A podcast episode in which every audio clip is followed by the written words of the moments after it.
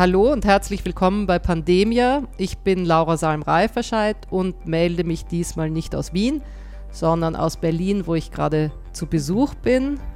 Und ich bin Kai Kupferschmidt. Ich bin immer noch in Boston, auch wenn ich ganz gerne gerade in Berlin wäre zur gleichen Zeit. Aber herzlich willkommen auch von mir. Genau, und für alle, die uns noch nicht kennen, ähm, der Kai und ich sind freie Journalisten und wir haben diesen Podcast ursprünglich mit unserem Freund und Podcaster Nikolaus Seemack gestartet. Das war 2020 am Anfang von der Pandemie. Und das Ziel war es eigentlich über Covid und auch andere Seuchen in der Geschichte und der Gegenwart der Menschen zu sprechen. Nikolaus ist im April unerwartet an einem Schlaganfall verstorben. Wir haben auch wirklich lange überlegt, ob wir mit diesem Podcast hier ohne ihn weitermachen sollen. Wir haben aber uns dazu entschlossen, es zumindest zu versuchen. Und ähm, wir wollen auch nicht mehr nur über Krankheiten hier sprechen, sondern jetzt die Themen etwas weiter fassen. Also trotzdem bleibt diese Verknüpfung von Mensch, Tier, Umwelt und Gesundheit im Zentrum unserer Geschichten. Und wir werden natürlich auch immer wieder mal über Covid sprechen. Genau, und bevor wir mit der heutigen Story loslegen, vielleicht kurz ein paar Orgasachen. Ähm, vor allem als allererstes nochmal vielen, vielen Dank an alle unsere Unterstützer. Wir könnten das hier ohne euch ja überhaupt nicht machen. Ähm, für alle neuen Hörer, ihr könnt uns auch unterstützen, ganz einfach, indem ihr zum Beispiel bei, bei Apple Podcasts oder bei Spotify eine, Bewerb eine Bewertung schreibt. Ähm, oder ihr werdet eben Mitglied bei Steady im, im Pandemia Club.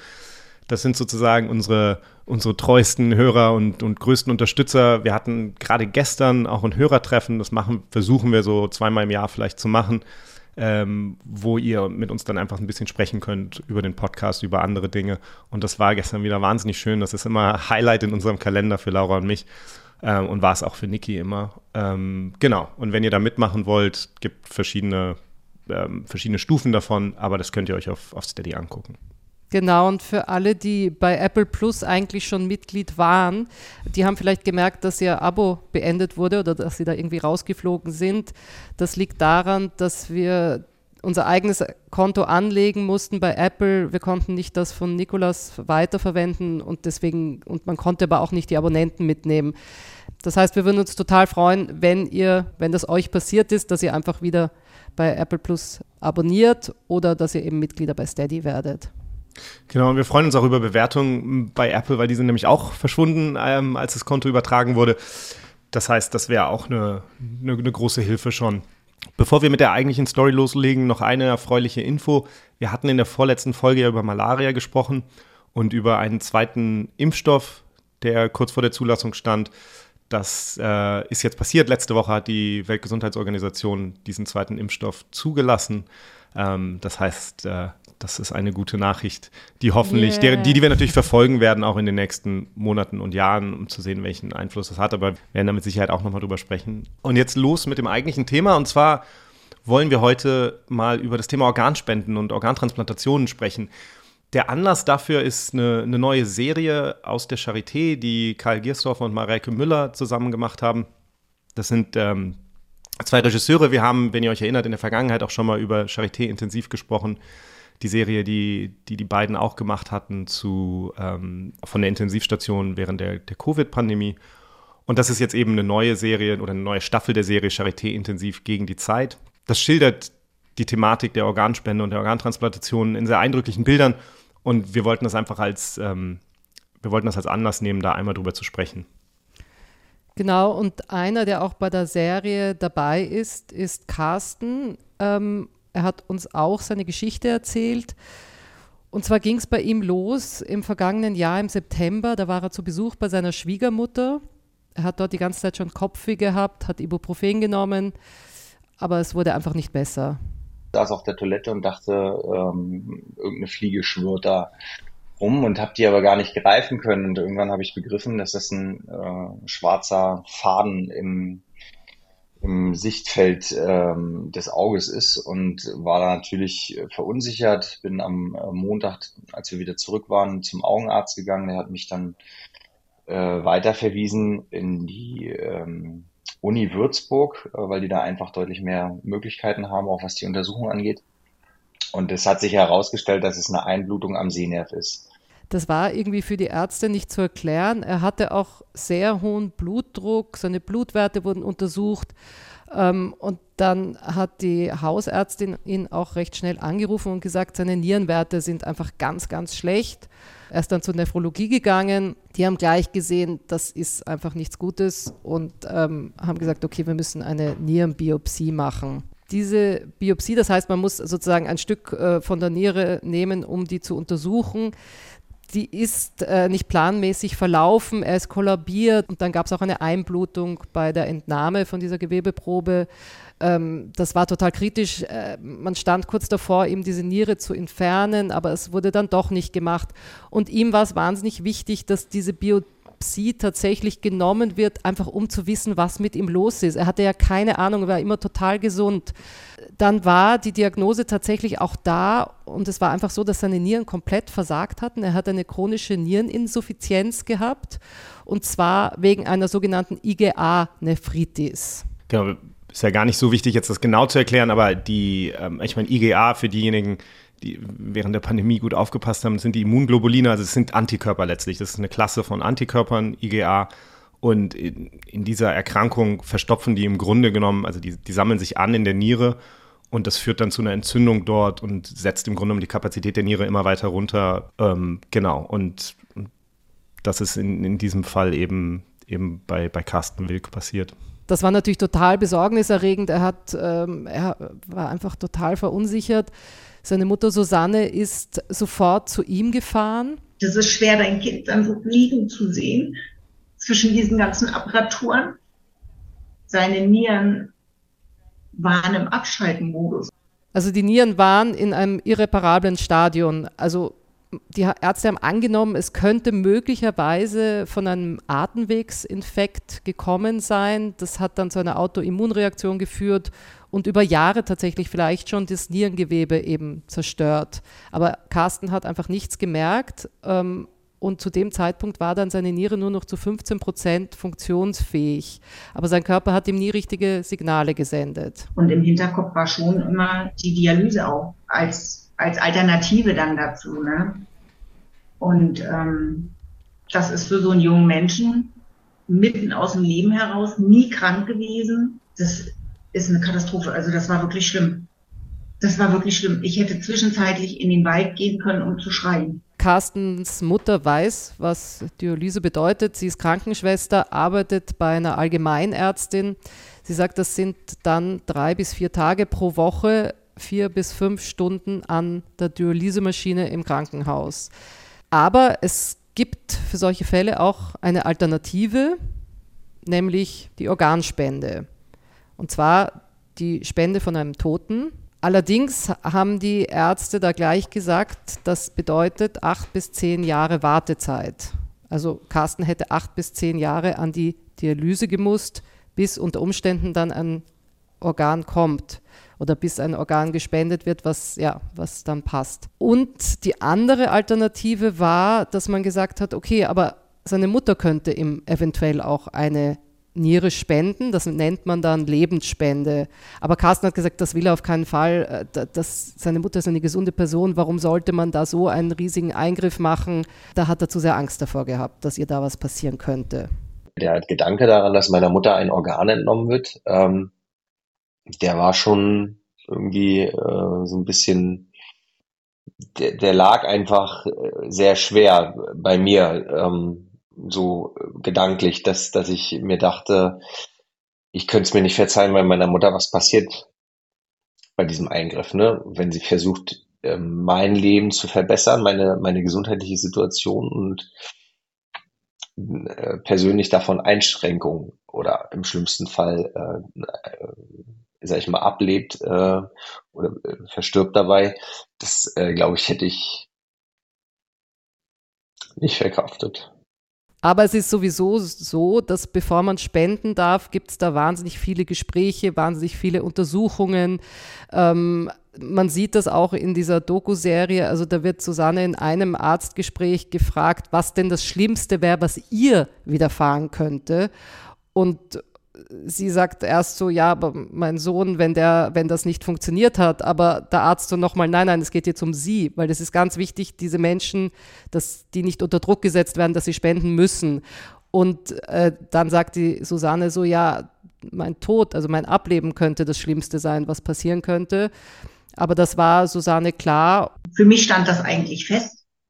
Und der Carsten hat sich damit noch schwer getan. Das weiß ich. Weil er immer gedacht hat, das kann ich nicht machen, das, das kann ich nicht annehmen. Und äh, ja, und ich habe gesagt, Carsten, ich habe 20 Jahre Vorlauf. Das fand ich im Übrigen auch ganz interessant in der Serie, dass man gesehen hat, also dass, dass der Sohn dann auch tatsächlich rausgeschickt wird aus dem Arztgespräch nochmal, um sicherzustellen, dass, dass es sozusagen einen Raum gibt, wo die, wo die Mutter geschützt auch sagen kann, wenn sie jetzt vielleicht doch zu viel Angst hat oder bedrängt wurde, ja vielleicht sogar oder so. Also das, das, da wird schon sehr genau darauf geachtet, dass, dass, dass, äh, dass das sichergestellt wird, dass es diese, diese Möglichkeit gibt, das auch nicht zu tun, beziehungsweise dass das wirklich freiwillig ist. Absolut. Und sie muss dann auch vor eine Ethikkommission und da wird auch, also sie sagt, da waren sechs Ärzte, da wird sie auch gefragt, wer hat diesen Vorschlag gemacht? Könnte es auch jemand anderes machen, diese Spende? Also da, da, da wird wirklich ganz genau geschaut. Und äh, trotzdem war der Carsten aber noch so, mm, das, das will er nicht. Und dann sagt er aber, ähm, dann waren diese ganzen Untersuchungen, auch körperlichen Untersuchungen, und es hat sich dann rausgestellt, die Mutter ist topfit, die Niere ist gut, das würde alles super passen, sie könnte spenden dann war so ein bisschen, dann hat sozusagen die Susanne dem Carsten das Totschlagargument geliefert. Sie hat mir im Grunde in dem Zusammenhang eine Frage gestellt und das ist so die K.O.-Frage für mich gewesen, wo ich auch verstehen konnte, warum sie so handelt, wie sie handelt. Sie sagt zu mir, Carsten, wenn, wenn mein Sohn eine Niere bräuchte, wie würdest du handeln? Und ähm, ab diesem Zeitpunkt habe ich das zugelassen für mich und ähm, habe mich mit diesem Gedanken auch angefreundet. Ähm, Genau, also wie gesagt, für die Susanne war das von Anfang an, also wenn man mit der redet, der von, für die war das von Anfang an selbstverständlich. Also ich sage, das ist was das für eine blöde Frage, fast so. Also fast so ist sie, also natürlich spende ich meinem Sohn eine Niere und das war eben dann auch so gut, dass sie so schnell diese ganzen Untersuchungen gemacht haben, weil dann tatsächlich schon zum Jahreswechsel haben sich die Blutwerte vom Carsten noch mal rapide verschlechtert. Sein Blutdruck wurde unregulierbar und es war dann wirklich so, dass man schnell handeln musste. Da hat sich im Grunde das bewahrheitet, was der, ähm, was der Nephrologe in ähm, Berlin auch sagte, also der Dr. Halleck, äh, um ihn mal namentlich auch zu erwähnen, hm, dass wir uns damit nicht so viel Zeit lassen sollten weil es wahrscheinlich relativ schnell geht. Und am Ende hat meine Nephrologin hier vor Ort gesagt, Herr Wilk, also wenn ich nicht gerade wüsste, dass Sie einen Transplantationstermin ähm, haben im März, dann würden wir Sie jetzt für die Dialyse vorbereiten. Das ist natürlich schon etwas,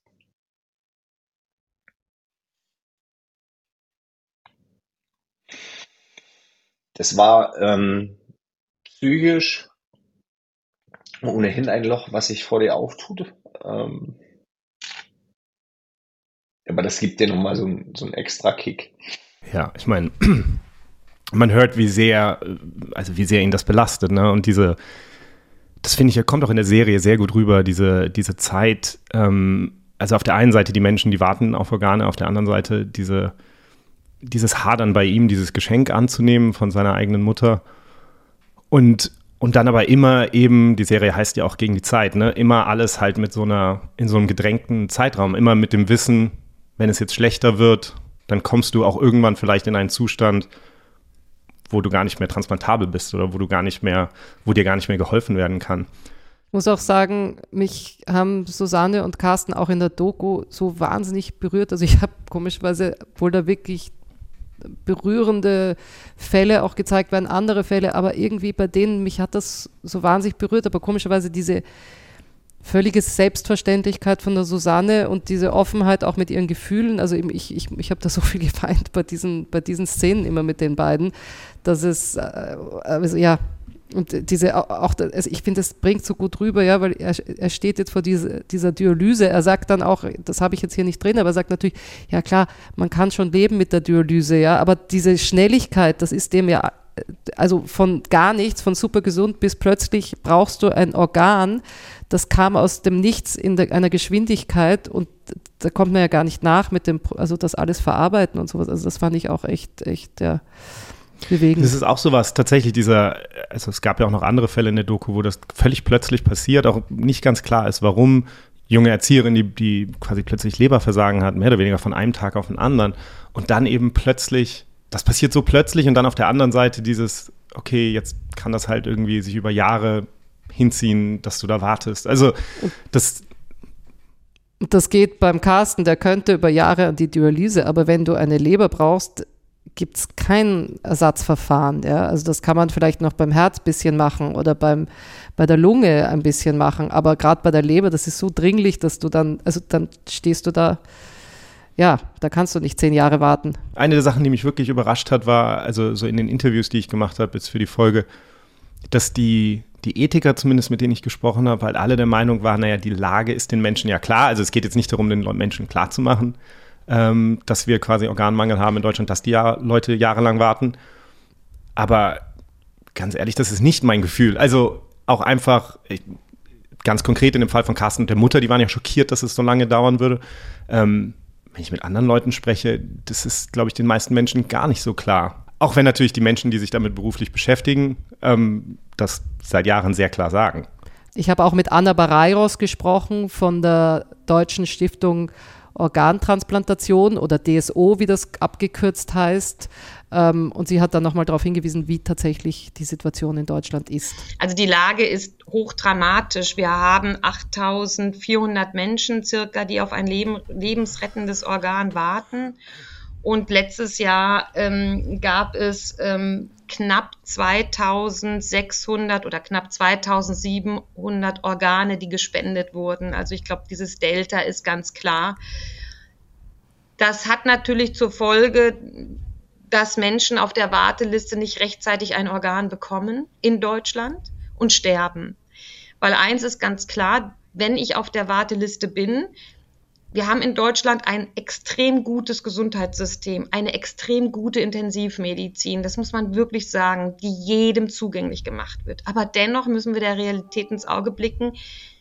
Es gibt nicht für jeden eine Rettung und nicht für jeden eine Therapie. Und die Menschen, die auf der Intensivstat äh, die auf der Warteliste stehen, bei denen gibt es keine andere Therapieoption mehr. Die müssen ein neues Organ bekommen, sonst sterben sie. Also wie gesagt, Anna Barreiros beschäftigt sich sehr viel damit. Sie ist eben geschäftsführende Ärztin bei der DSO die DSO, die unterstützen eben Kollegen im Krankenhaus beim Thema Organspende. Also das ist eine Stelle, wo potenzielle Spender gemeldet werden.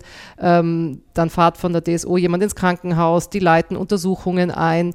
Man muss ja auch schauen, dass das Spenderorgan nicht irgendwelche Krankheiten hat, die übertragen werden könnten. Sie unterstützen auch bei Angehörigengesprächen und dann gibt es auch speziell ausgebildete Entnahmechirurgen und so weiter zu dieser Zahl auch nochmal, die sie da erwähnt, ganz konkret heißt das, dass im letzten Jahr über 700 Menschen, die auf ein Organ gewartet haben, auf dieser Warteliste waren, die sind verstorben.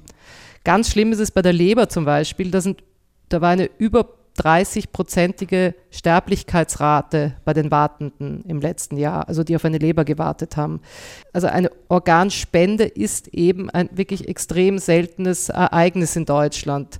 Also die Klinik, die im letzten Jahr in Deutschland am meisten Spenden hatte, das waren 18. Also das war eine, eine Klinik, die hatte 18 Spenden, das war das meiste.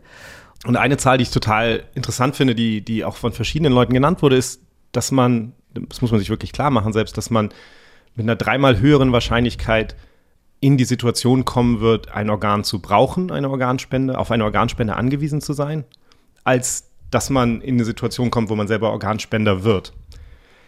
Das ist im Übrigen ähm, etwas, was wir, was wir über die Psychologie des Menschen auch wissen. Das, das ist etwas, das fühlt sich, glaube ich, nicht so an. Also wir wissen, dass Menschen ihre, die Wahrscheinlichkeit, dass ihnen etwas Schlimmes passiert, meist unterschätzen also zum Beispiel, wenn man Leute fragt, wie wahrscheinlich ist es, dass sie in einem Autounfall verletzt werden. Und umgekehrt glauben Menschen häufig, dass ihnen positive Ereignisse mit einer höheren Wahrscheinlichkeit passieren als tatsächlich. Ob Lotto gewinnen und so weiter.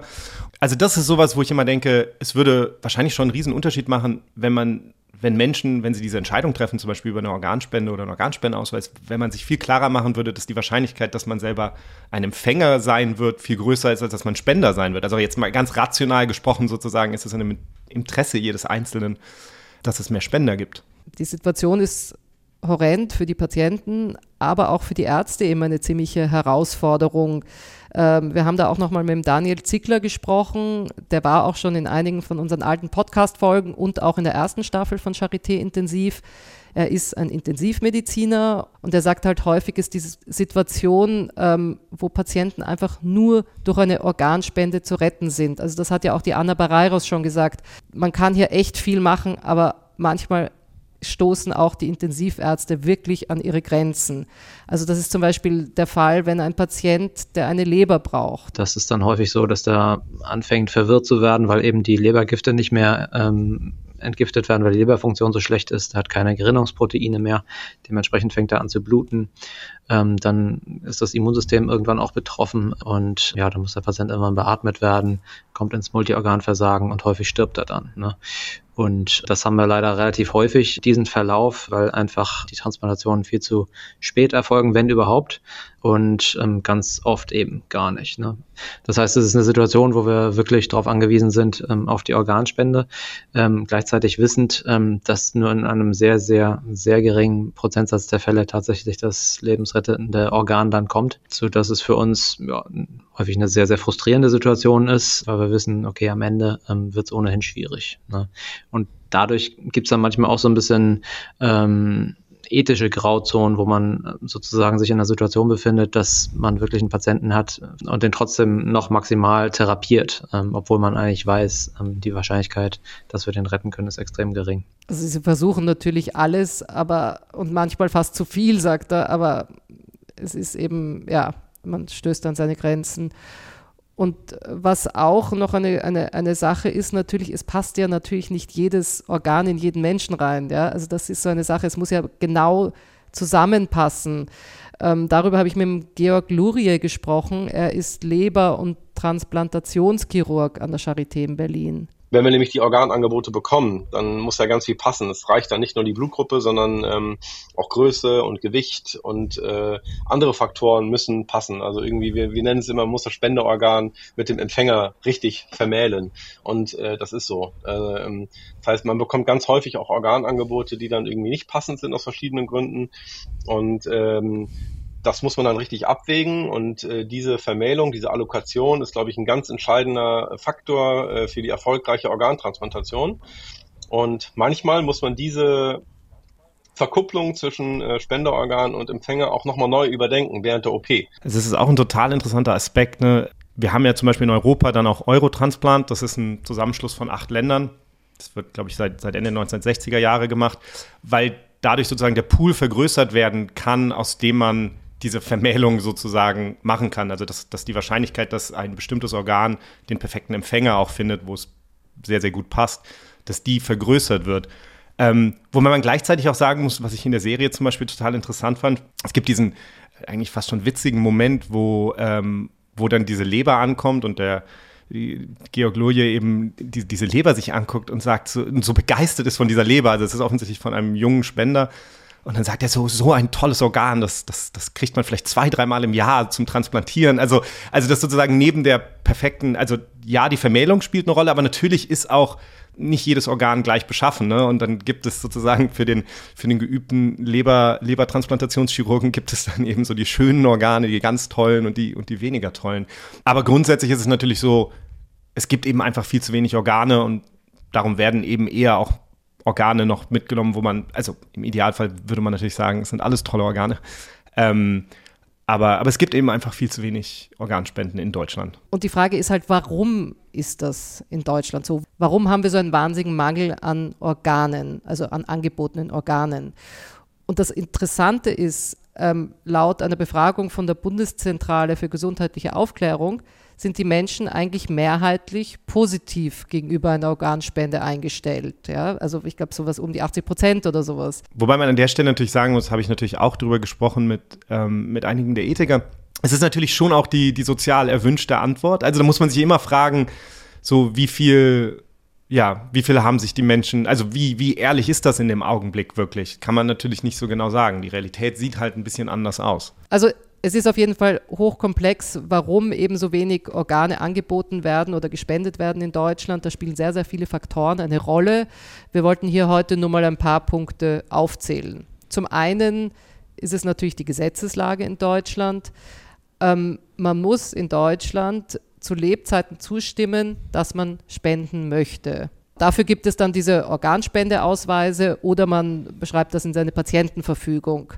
Ähm, jetzt ist es aber so, also wieder laut dieser selben Umfrage von der Bundeszentrale für gesundheitliche Aufklärung, haben um die 40 Prozent der Bevölkerung einen von diesen Organspendeausweisen ausgefüllt. Aber diese Umfrage, das hat mir die Anna Barreiros erklärt, ähm, wird durch Anrufe gemacht. Das heißt, man, also die Anrufer lassen sich wieder vorzeigen, diese Organspendeausweise. Und Kai, wie du schon gesagt hast, vielleicht ist das auch so, ja, ja, ich habe einen, weil es ihnen unangenehm ist zu sagen, nein, ich habe keinen. Weil die DSO selber sagt, sie haben im letzten Jahr nur in 12 Prozent der Fälle Ausweise gefunden, also Organspendeausweise ausgefüllte. Also das zeigt nur sozusagen dieses, diese Diskrepanz ja. auch. Finde ich auch. Also diese Organspende, das, das, also insgesamt bei diesen Fragen, man muss bei diesen Umfragen so vorsichtig sein, weil es eben ein Thema ist, glaube ich, was die Leute auch eigentlich gerne vermeiden. Und ich glaube, das ist auch etwas, was so eine total wichtige Rolle spielt bei dieser ganzen Entscheidung, ist, dass viele Menschen einfach, es setzt ja voraus, dass man sich so ein bisschen mit dem eigenen Tod auseinandersetzt, dass man quasi darüber nachdenkt, was will ich eigentlich, wenn ich gestorben bin. Und das, das glaube ich, schieben viele Leute einfach weg. Ähm, also ich habe viele Jahre einen, ähm, einen Organspendeausweis getragen. Ich bin da, glaube ich, relativ nüchtern, was meinen eigenen Tod angeht. Den habe ich dann, kann ich mich daran erinnern, nach meiner HIV-Diagnose, dass ich den dann irgendwann aus meinem Portemonnaie rausgenommen habe und sehr äh, unzeremoniell in den, in den Papierkorb befördert habe. Aber ähm, ich weiß nicht, hast du einen? Ich habe einen, ja, ja, auch schon Ewigkeiten. Ich habe aber auch, ohne drüber nachzudenken, ich habe den halt ausgefüllt, weil es mir auch total wurscht ist. Äh, ich, ich würde mich auch der medizinischen Studien zur Verfügung stellen, meinen Körper, weil es mir wirklich einfach, äh, da, da habe ich überhaupt keine, äh, mache ich mir gar keine Gedanken und ja, also. Ja, es gibt aber, ich merke das schon, wenn ich mit anderen Menschen spreche, also so grundsätzlich, viele Menschen haben natürlich irgendwie Hemmungen, darüber nachzudenken und es führt zu so einer Abwehrhaltung, glaube ich. Und dann sagt man eben, ja, ja, habe ich oder weiß ich. Und auch diese Briefe, die jetzt, glaube ich, von der Krankenkasse jedes Jahr rumgeschickt werden, ähm, wo man aufgefordert wird, sich damit zu beschäftigen. Ich glaube, das landet bei den meisten Menschen einfach direkt im, im Papierkorb, ich kann es mir auch vorstellen, also so vom Gefühl her, also auch wenn man so hört, was ich auch ganz interessant finde bei diesen Ausweisen, da kann man ja ankreuzen, was man spenden will. Und da gibt es dann so, man kann die Augen, also sozusagen die, die Hornhaut auf den Augen spenden oder das Herz. Und anscheinend sind viele, die eben das dann nicht wollen, die Hornhaut oder das Herz spenden. Da gibt es dann so diffuse oder so, so, so gar nicht, glaube ich, greifbare Gründe dann auch, warum man jetzt sagt, man will sein Herz nicht spenden, was ja total legitim ist. Aber ich finde es total interessant, die Motivation dann hinter den verschiedenen Entscheidungen, warum man das eine Organ spendet, das andere nicht auch, finde ich total. Ja. Was, ich ja, was ich ja total spannend finde daran ist natürlich, auch einfach, also sobald du auf so einen Ausweis natürlich draufschreibst, hier sind ein paar Sachen, die ihr nochmal gesondert ankreuzen könnt, dass ihr die nicht spenden wollt, dass das natürlich auch ein suggeriert, okay, das ist vielleicht etwas besonders, etwas, was viele Menschen nicht wollen. Also, also dass unsere Entscheidungen natürlich, da kommen wir gleich noch zu, aber wahnsinnig beeinflusst werden davon, was wir als die gesellschaftliche Norm empfinden oder als, also diese, unsere Entscheidungen finden ja nie im luftleeren Raum statt. Ähm, und diese ganzen Sachen spielen eine Rolle. Und dann kommt man eben in eine Situation, wo wahnsinnig viele Menschen keinen Organspendeausweis ausgefüllt haben. Und wenn die dann in der Intensivstation eben versterben und, und als Organspender in Frage kämen, dann haben wir natürlich das nächste Problem. Ja, dann müssen nämlich die Angehörigen gefragt werden und die müssen versuchen, den vermeintlichen Willen des Verstorbenen herzuleiten. Also die müssen sich dann überlegen, hätte der gerne gespendet und nicht. Und das passiert häufiger, denn der Daniel Zickler hat gesagt, er hat es eigentlich noch nie erlebt, dass jemand einen Organspendeausweis dabei hatte. Und das ist ähm, eigentlich so mit die schwierigste Situation, die man sich vorstellen kann. Ähm, dass wir einerseits den Angehörigen sagen müssen, okay, es gibt keine Hoffnung mehr, dieser Mensch ist leider ähm, gestorben. Erstens und zweitens, ähm, wie sieht es denn mit Organspende aus? Und ähm, das sind so ganz, ganz schwierige Gespräche und das ist natürlich auch eine absolute ähm, ähm, Achterbahnfahrt emotional, ähm, ganz besonders für die Angehörigen natürlich, die natürlich einerseits den Verlust verkraften müssen, andererseits jetzt entscheiden müssen, ähm, hätte der das gewollt oder hätte er das nicht gewollt. Und Und ähm, weil das eben so schwierig ist, sagen, entscheiden sich dann viele und sagen, nee, hätte er nicht gewollt und damit ist das Thema erledigt. Und das sehen wir im Übrigen auch in den Zahlen, also dass die, dass die, dass das Spendeaufkommen quasi, die Rate an, an Spendern dann nochmal zurückgeht. Also wir haben den niedrigsten Prozentsatz dann, wenn die Angehörigen befragt werden. Und das ist ja psychologisch, zumindest für mich auch total nachvollziehbar, dass man eher noch mal konservativer ist, wenn man jetzt über den Körper von jemand anders entscheidet und dass natürlich auch diese Entscheidung nicht ganz symmetrisch ist. Also dass ich denke, okay, wenn er jetzt hätte spenden wollen und ich sage nein, dann ist das irgendwie vielleicht nicht so nicht so ideal, aber irgendwie fühlt es sich schlimmer an. Ich entscheide für ihn, dass er spenden will und er hätte es gar nicht gewollt. Also das fühlt sich, weil ich dann ja aktiv etwas etwas mache oder zulasse. Darum gibt es eben auch immer wieder die Diskussion in Deutschland und auch in anderen Ländern, die gesetzliche Lage eben zu ändern wenn man es ganz grob einteilt, sind es im Grunde genommen zwei unterschiedliche Systeme. Das eine ist das, was wir in Deutschland haben, was im Englischen Opt-in genannt wird. Also es ist letztlich eine Lösung, wo man zu Lebzeiten, wie gesagt, sich entscheidet, dass man Organspender sein will. Und dann gibt es eben die andere Lösung, wo man das einfach umkehrt und sagt, nennt sich Opt-out. Und man sagt, okay, wir gehen davon aus, dass jeder bereit ist, Organspender zu sein. Es sei denn, er macht es zu Lebzeiten quasi bekannt, dass er das nicht sein will. Also gibt dann unterschiedliche Lösungen natürlich, dass man das in eine, in eine Datenbank einträgt, zum Beispiel, dass man einen Ausweis trägt, der sagt, dass man nicht Organspender sein will. Ähm, in vielen Ländern ist es so, dass auch die Angehörigen auch nochmal widersprechen können. Und das ist in den letzten Jahren zur Norm geworden in, in Europa. Ähm, Finnland, Island, England, Niederlande haben das alle in den vergangenen Jahren eingeführt. In der Schweiz gab es äh, vergangenes Jahr eine Volksabstimmung, wo mit 60 Prozent Befürwortung diese Lösung angenommen wurde. Das soll 2025 eingeführt werden. Und auch in Deutschland wird das eben immer wieder diskutiert. Wir hatten gerade 2020 eine Abstimmung dazu, wo das ähm, wieder abgelehnt wurde und wo im Grunde genommen gesagt wurde, okay, wir bleiben bei unserem Opt-in-System, wir probieren nur die Menschen noch stärker zu animieren, diese Entscheidung wirklich zu treffen. Ähm, also das ist das, was ich vorhin erwähnt habe, dass man zum Beispiel diesen Brief einmal im Jahr von der Krankenkasse bekommt, der einen auffordert, sich darüber Gedanken zu machen oder sich zu entscheiden.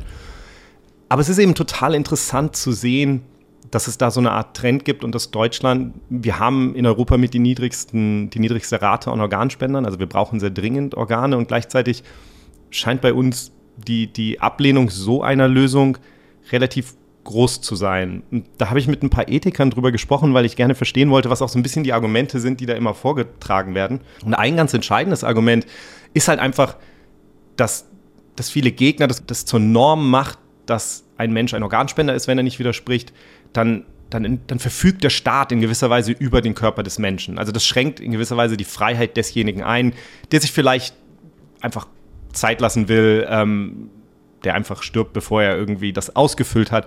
Also einfach das Gefühl, da, da wird die Freiheit des Einzelnen so ein bisschen eingeschränkt. Ich habe im Übrigen unter anderem mit, mit einem Ethiker gesprochen, der, das, der diese Position sehr stark vertreten hat der hat dann aus verschiedenen Gründen sich entschieden, dass er lieber nicht, ähm, nicht mit seinen O-Tönen hier auftauchen will, aber nur, man, man kann das ja auch nachlesen in der, in der parlamentarischen Debatte von 2020.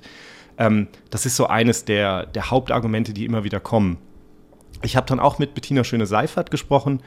Ähm, das ist eine Ethikerin an der Universität Münster, die viel zu Organspenden ähm, gearbeitet hat, die auch mit dem Ethikrat zusammen eine, eine Empfehlung vor einigen Jahren dazu entwickelt hat und ich fand das interessant, dass sie eben auf dieses Hauptargument, was sehr stark kommt, dass, dass sie das im Grunde als überhaupt nicht legitim empfindet, zumindest für die meisten Menschen.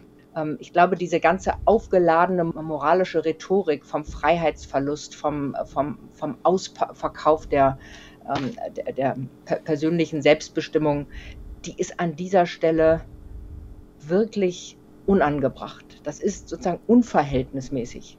Äh, es ist ein ganz kleiner Freiheitseingriff für ein ganz großes Nutzenpotenzial. Und man muss sich ja immer wieder klar machen, es geht ja nicht darum, wie oft behauptet wird tatsächlich gegen die Widerspruchslösung, dass es eine Art so Leichenab Organabgabepflicht äh, gebe, sondern es gibt nur eine Nachdenkenspflicht und Kreuzchensetzpflicht für denjenigen, der dann wirklich aussteigen möchte.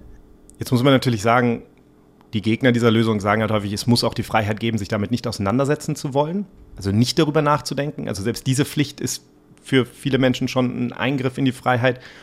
Das, das muss man natürlich immer abwägen dann. Es gibt andere Argumente, die häufig vorgebracht werden. Ähm, ganz banal, dass, dass der Spendengedanke dadurch im Grunde genommen so ein bisschen umgekehrt wird. Also wenn man einfach davon ausgeht, dass das das Normale ist, dass jemand seine Organe gibt, dann, dann kommt dieses, dieses Großzügige der Spende sozusagen nicht mehr. Das ist von verschiedenen Theologen vor allem auch vorgebracht worden im Laufe der Debatten.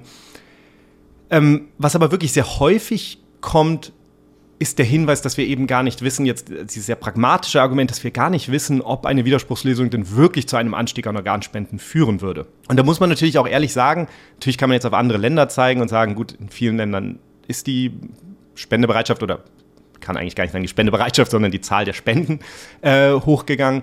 Aber natürlich, sagt auch Bettina Schöne-Seifert, kann man das mit letzter Konsequenz nicht wissen, bevor man es ausprobiert. Aber es ist nicht ausgeschlossen, dass gerade nach diesen aufgeheizten Diskussionen, die wir immer wieder gehabt haben, dann so eine Art Bumerang-Effekt eintreten könnte nach Einführung einer Widerspruchslösung, dass dann ganz besonders viele Leute sagen würden, nun erst recht nicht und dann eben ihr Widerspruchskreuz machen würden. Das kann man nicht vorhersagen, aber es ist ja ein Versuch wert. Und wir könnten ja einfach sehen, was, was dann passiert. Finde ich tatsächlich jetzt erstmal als Argument, wenn man quasi das praktische Argument als das Hauptargument sieht, dann muss man natürlich wirklich sagen, dann könnte man es auch ausprobieren und schauen, was passiert. Was ich aber total interessant finde, es ist halt immer, also in meinen Gesprächen, ich habe immer das Gefühl, es hängt sehr viel daran, natürlich, wie man diese, also es ist ja eine Abwägung zwischen letztlich auf der einen Seite wissen wir, dass jeden Tag im Schnitt zwei Menschen sterben, die äh, auf ein Organ warten in Deutschland. Okay, und auf der anderen Seite ist eine Widerspruchslösung eben eine, die auf irgendeinem Level eben etwas voraussetzt, was viele Menschen finden, was wir nicht voraussetzen sollten. Das ist also immer die Frage, wie man das abwägt. Aber da fand ich sehr interessant, dass, dass Bettina Schöne-Seifert eben sagt, wir dürfen diese Rhetorik von diesem ganz großen Geschenk, was da gegeben wird, eben auch nicht übertreiben, weil im Grunde genommen stimmt das ja gar nicht. Man muss das einfach mal so klar aussprechen. Die Alternative ist doch tatsächlich, dass man seine Organe mit ins Grab nimmt und sie da vermodern oder dass man bei einer Feuerbestattung sie dann eben verbrennen lässt. Dann sind sie so oder so weg und diese Vorstellung, dass man sozusagen als integrer Körper ins Jenseits äh, fahren muss, um die Seele zu schützen oder weiß was ich, äh, das mag in manchen kulturellen oder religiösen Umgebungen eine Rolle spielen und darauf muss man Rücksicht nehmen. Aber ganz sicher ist es so, dass die meisten deutschen Nichtspender, und das sind ja eben praktisch fast alle, ähm, diese Art von Bedenken gar nicht haben. Es gibt natürlich einzelne Personen, für die das tatsächlich auch aus religiösen Gründen eine Rolle spielt, jetzt als, als intakter Körper sozusagen ins Jenseits zu gehen, aber für die meisten Menschen ja nicht. Und man muss sich schon fragen, warum ist das so, warum, warum haben wir dann so eine niedrige Spenderbereitschaft? Und das ist schon irgendwie so, ein, so eine komische Mischung aus aus Unsicherheit und nicht drüber nachdenken wollen, glaube ich, ähm, sich nicht damit beschäftigen wollen genug, um da Klarheit zu kriegen. Und, und da sagt sie eben dieses, dieses große, dieses Reden über dieses große Geschenk des Lebens, das, das ist natürlich für manche Menschen dann auch fast so eine Art Vorwand, sich damit nicht beschäftigen zu müssen.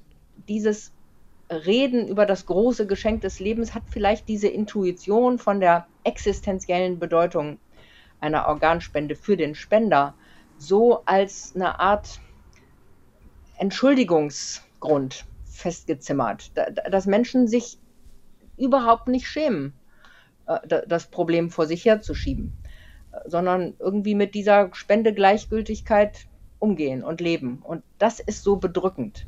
Es ist einfach unglaublich bedrückend, dass wir an dieser Stelle so wenig Gemeinsinn zeigen. Ich finde das total interessant, weil erstens sagen die ganzen Ärzte, mit denen ich gesprochen habe, die sagen alle, dass sich die Leute wirklich erst dann mit Organspende beschäftigen, wenn sie im Krankenhaus liegen und selber ein Organ brauchen. Und das andere ist auch, dass es einfach diese Kultur der Organspende, dieser Selbstverständlichkeit zu spenden, gibt es eben in Deutschland nicht. Und das hat man in ganz vielen anderen Ländern, also so in Spanien anscheinend, da sind die Leute stolz drauf, wenn, ähm, wenn sie einen Angehörigen haben, der dann noch spenden konnte, noch jemanden anderen das Leben retten konnte. Auch, also auch durch diese Sinnlosigkeit des Todes. Aber dann hat das wenigstens irgendwie dem Ganzen noch einen Sinn gegeben. Aber das ist bei uns eben gar nicht so vorhanden. Diese, diese internationalen Vergleiche finde ich auch total interessant. Also Spanien ist in Europa auch ähm, Europameister im, in Transplantation, auch in, in, in Organspenden. Und ich habe mir natürlich so ein bisschen die USA auch angeguckt. So zum einen, weil ich natürlich gerade hier bin und mich das interessiert hat, aber zum anderen auch einfach ist das eine interessante Konstellation, weil in den USA gibt es tatsächlich wie in Deutschland noch eine, eine Zustimmungslösung. Das heißt, man muss zu Lebzeiten entscheiden. Gleichzeitig sind die USA Weltmeister in Transplantationen. Also die führen wahnsinnig viele Transplantationen durch. Ich glaube, mehr als die Hälfte ähm, der Erwachsenen tragen ähm, einen Organspenderausweis oder sind eingetragene Organspender. Und trotzdem sterben in den USA immer noch, ich glaube, 17 Menschen jeden Tag, die auf der Warteliste stehen für ein Organ. Ähm, und das war für mich zunächst mal so, okay, wie, wie passt das zusammen? Ähm, und da habe ich einen, einen, Bioethiker angerufen, den ich ein bisschen kenne, Arthur Kaplan ähm, von, der, von der New York University. Und der hat tatsächlich 1984 ähm, mitgearbeitet daran, als das Transplantationsgesetz in den USA geschrieben wurde. Also da hat er mit Al Gore zusammen daran gearbeitet, den kennen manche vielleicht noch als den Vizepräsidenten unter Clinton. Und er beschäftigt sich also seit Jahrzehnten mit dem Thema. Und der sagt eben, dass in den USA von Anfang an das Thema gar nicht war, okay, machen wir Opt-in oder machen wir Opt-out, sondern da war eher die Frage, lässt man das den Markt regeln oder nicht? Markets fell apart for a very simple reason. There were a couple of very sleazy, not very nice physician crooks who had come forward and said, we're going to start uh, companies where we bring organs in from poor, well, from poor countries we'll buy them and we'll use them here. And they were talking kidneys. I mean, there wasn't much else going on at the time. This notion of exploiting and trafficking turned off people in the Congress here.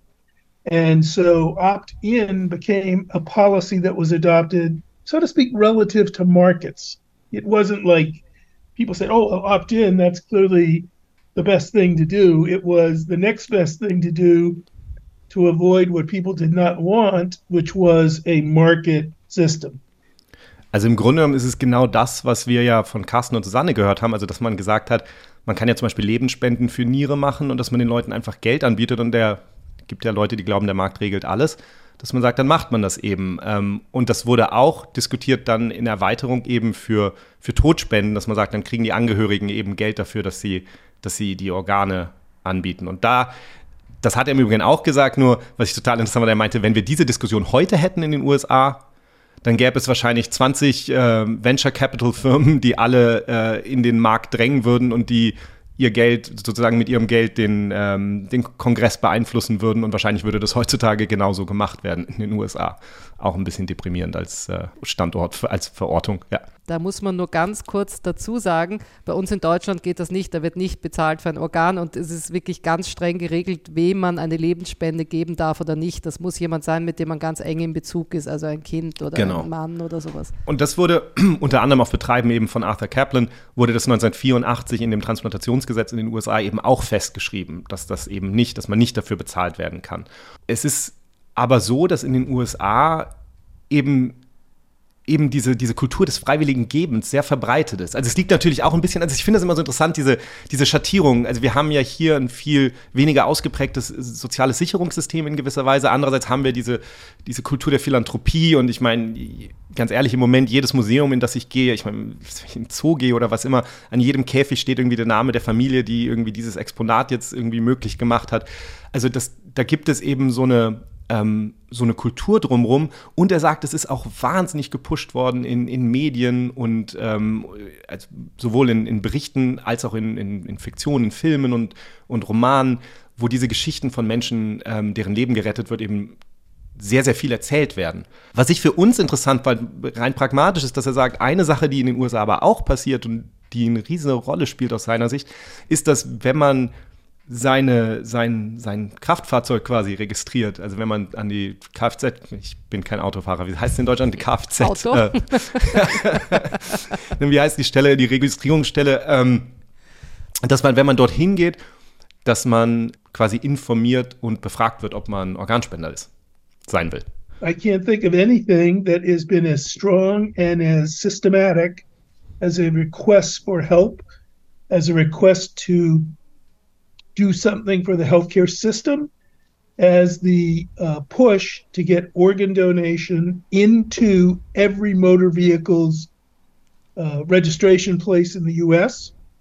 And tapes are shown while you're waiting in line, why you want to be an organ donor. And we then computerized that pretty quickly so you could just register and you didn't have to sign a card or put it on your driver's license and all this. That's a really serious in any given year, I know we're spending more than any other country, and I know we've done it far longer than any other country.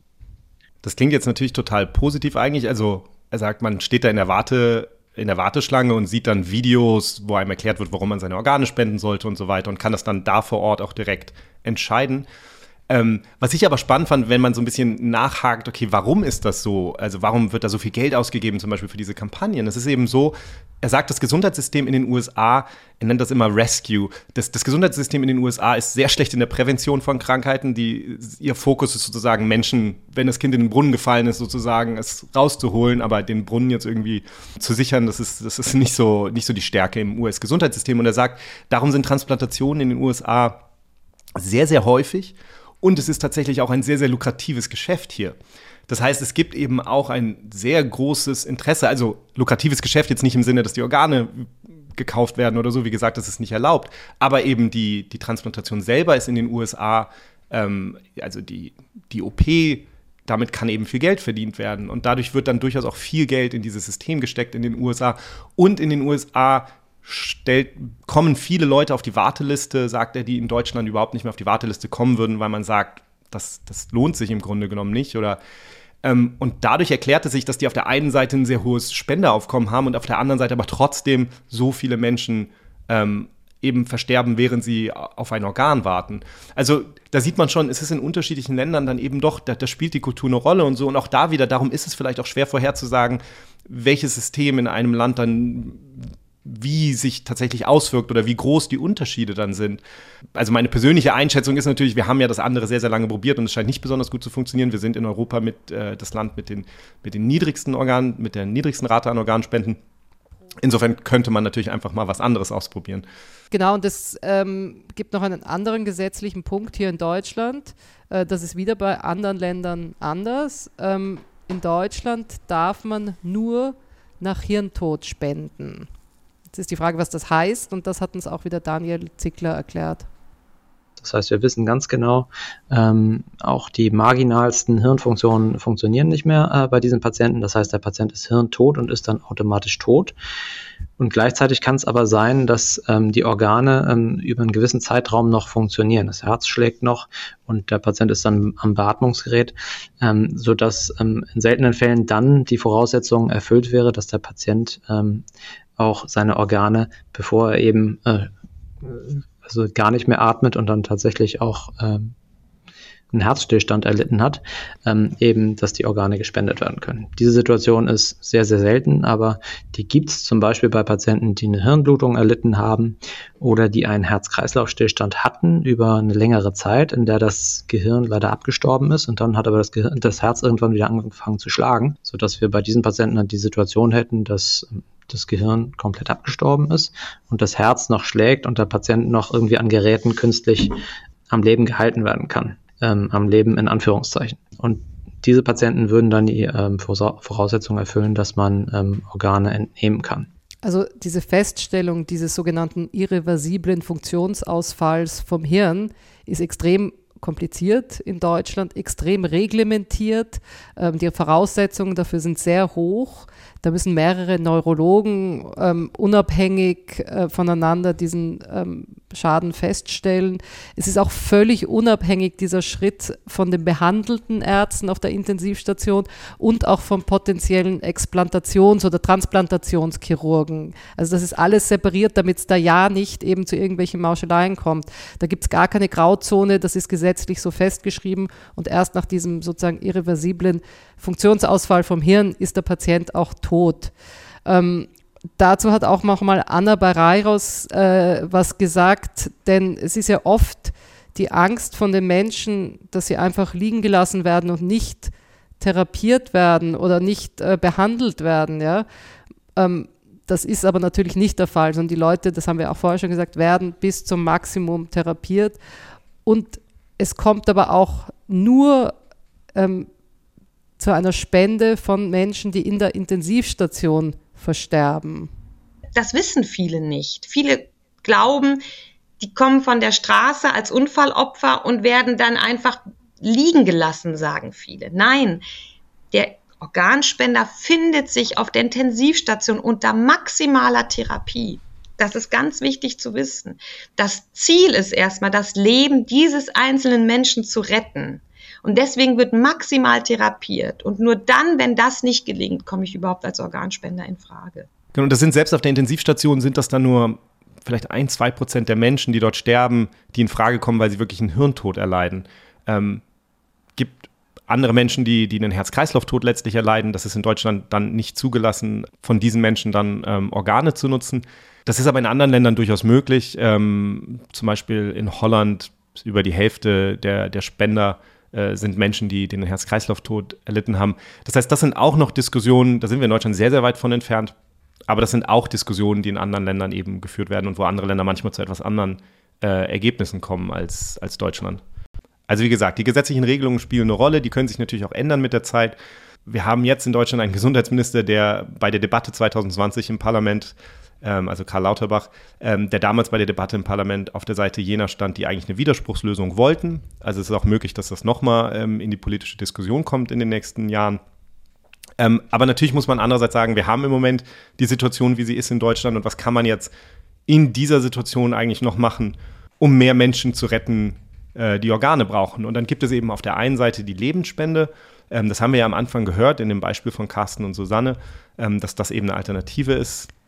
Aber es ist tatsächlich eben, also es soll wirklich nicht die Norm sein, dem Gesetz nach, weil man ja einem gesunden Menschen ein Risiko aussetzt.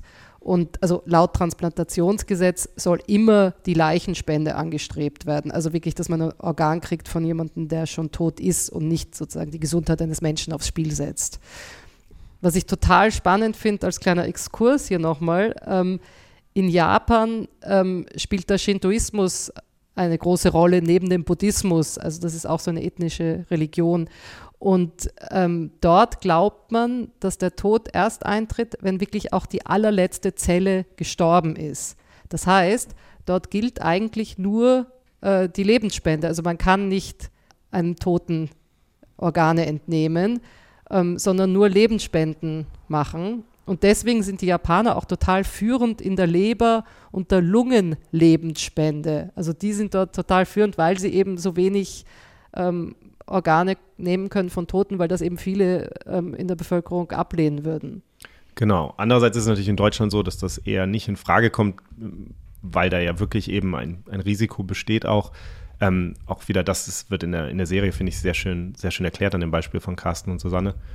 Und die andere Sache, wo man dann natürlich ansetzen kann, ist, dass man sich schaut, okay, welche Organe lässt man überhaupt zu für die Organspende und kann man, kann man irgendwie Organe, die vielleicht auf den ersten Blick nicht nicht super wirken, eben doch noch transplantieren. Da haben wir mit dem Georg Lurie gesprochen, eben der Transplantationschirurg von der Charité. Der sagt halt, vor 30 Jahren hat man noch so ganz gut aus dem Vollen schöpfen können in Deutschland. Da war es wirklich selten, dass Organe von über 50-Jährigen transplantiert wurden. Das hat sich jetzt geändert. Äh, heute ist es so, dass wir routinemäßig Organe von Spendern über 70, über 80, äh, manchmal sogar über 90 Jahre implantieren. Das äh, klingt ziemlich verrückt. ich sage dann immer unseren Studierenden aus auch ein bisschen aus Spaß, aber um das, um, um das zu veranschaulichen, äh, wenn jemand 90 Jahre lang nur Kefir getrunken hat und nicht geraucht und nicht, äh, nicht getrunken, dann ist diese Leber womöglich mal ein Vielfaches besser als von einem 40-jährigen Alkoholiker. Ähm, so, das heißt, äh, Alter alleine ist jetzt nicht so relevant, aber äh, wie gesagt, äh, vor, vor 20 Jahren hätte man uns, glaube ich, für verrückt erklärt, äh, wenn wir ein Spendeorgan von einem über 70, 80-Jährigen transplantiert hätten. Also da scheint sich viel geändert zu haben. Ähm, man nimmt jetzt auch Spenden von Leuten, die vielleicht ein Alkoholproblem haben oder Herz-Kreislauf-Erkrankungen. Äh, Georg Lurie sagt, man kann sich das gar nicht leisten, das abzulehnen. Ist, zum einen wird natürlich die Bevölkerung älter ähm, aber die Techniken haben sich auch weiterentwickelt, die Methoden. Man kann zum Beispiel jetzt mittlerweile die Organe außerhalb des Körpers in einer Maschine sozusagen einen Probelauf unterziehen, um zu schauen, ob die funktionieren und die sogar auch mit Medikamenten da behandeln da kommt natürlich noch viel mehr, umso weiter das erprobt wird. Da ist die äh, Charité ganz vorne mit dabei, die machen da Studien, also der Georg Lurie macht da auch Studien. Da, da wird in der Zukunft ganz viel möglich sein. Man kann auch zum Beispiel ähm, diese, also in der Zeit, wo die, das Organ aus dem Körper draußen ist, da sozusagen bauen sich schädliche Stoffwechselprodukte auf und die können dann auch da mit dieser Maschine ausgewaschen werden, damit die später nicht im neuen Körper sozusagen ihren Schaden anrichten. Also da passiert gerade ganz viel und der ähm, Georg Lurie meint, das ist sozusagen dann ein Gamechanger in der Zukunft auf jeden Fall auch. Und die nächste Stufe, sozusagen die Zukunftsmusik, reden wir auch schon seit Jahren drüber, ist natürlich die Xenotransplantation, also dass man versucht, Spenderorgane von, von Tieren zu nehmen. Da gibt es in letzter Zeit viele, ähm, viele Untersuchungen, viele Studien, die erste Erfolge haben. Aber es ist eben sehr schwierig, also gerade immunologisch gibt es da natürlich Abwehrreaktionen. Und da wird viel versucht, zum Beispiel Schweine genetisch so zu verändern, dass eben diese Abwehrreaktionen im Menschen dann geringer sind. Und das könnte natürlich irgendwann einen riesen Unterschied machen, aber es ist auch so etwas, was so gefühlt, also ich habe das Gefühl, seit ich vor 15 Jahren Wissenschaftsjournalist geworden bin, ist das immer wieder als Thema so ein spannendes Thema, über das wir schreiben, aber es ist eben auch immer 10, 20 Jahre weg noch. Ähm, aber das ist zumindest etwas, was, was in der Zukunft irgendwann auch nochmal eine Rolle spielen könnte. Genau, und eine weitere Möglichkeit, die vielleicht unter Umständen eine Verbesserung bringen könnte. In Deutschland soll jetzt Anfang des nächsten Jahres ein Spendenregister eingeführt werden, wo Leute sich dann tatsächlich eintragen können und sagen, ich möchte oder ich möchte nicht Spender werden. Das ist zentral geregelt. Das ist auch wie immer alles in Deutschland sehr, sehr kontrolliert dann. Da haben dann nur ganz spezielle Ärzte drauf Zugriff etc.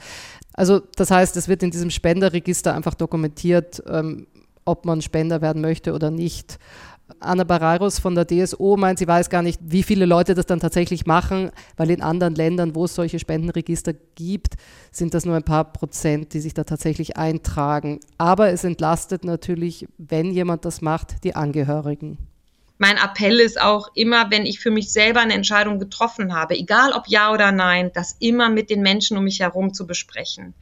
Das halte ich für extrem wichtig, weil wenn es dann soweit ist, ist es auch wichtig, dass die das mittragen. Und ähm, ja, ich glaube, das ist wirklich, egal ob mit Register oder Organspendeausweis, einfach auch mit den Menschen, mit den lieben Menschen, die mich umgeben, die mir wichtig sind, einfach auch besprechen, was ich für mich selber wollte, ähm, damit die auch in dem Moment sofort wissen, was zu tun ist. Und nochmal, ein Ja ist natürlich besser, weil ich damit Leben rette, sage ich jetzt. Aber nein ist auch gut oder sogar sehr gut, weil dann jeder weiß, was zu tun ist. Ja, ähm, einfach dieses, die Angehörigen nicht in diesem Moment der tiefsten Trauer dann noch damit zu konfrontieren, ähm, die dann nicht wissen, was richtig und was falsch ist. Das ist, glaube ich, ganz wichtig. Ich glaube, das ist eben total wichtig, weil ich das eben so interessant fand, dass die Ärzte, mit denen ich gesprochen habe, alle gesagt haben, sie finden diese oder sie haben die diese Organspendeausweise.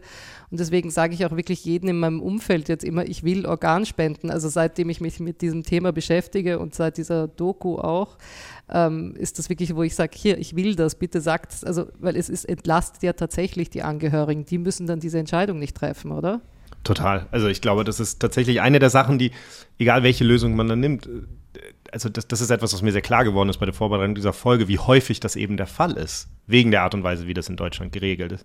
Und dann spielt natürlich sowohl für die individuelle Entscheidung wie auch für die Entscheidung der Angehörigen eine große Rolle, was man überhaupt weiß über die Organspende. Und da ist es dann natürlich ein riesiges Thema, dass wir, wir sehen das in allen Bereichen des Lebens, ich sitze gerade in Boston und, und, und arbeite an Misinformation und Disinformation. Es gibt eben wahnsinnig viel Unwissen und falsches Wissen darüber.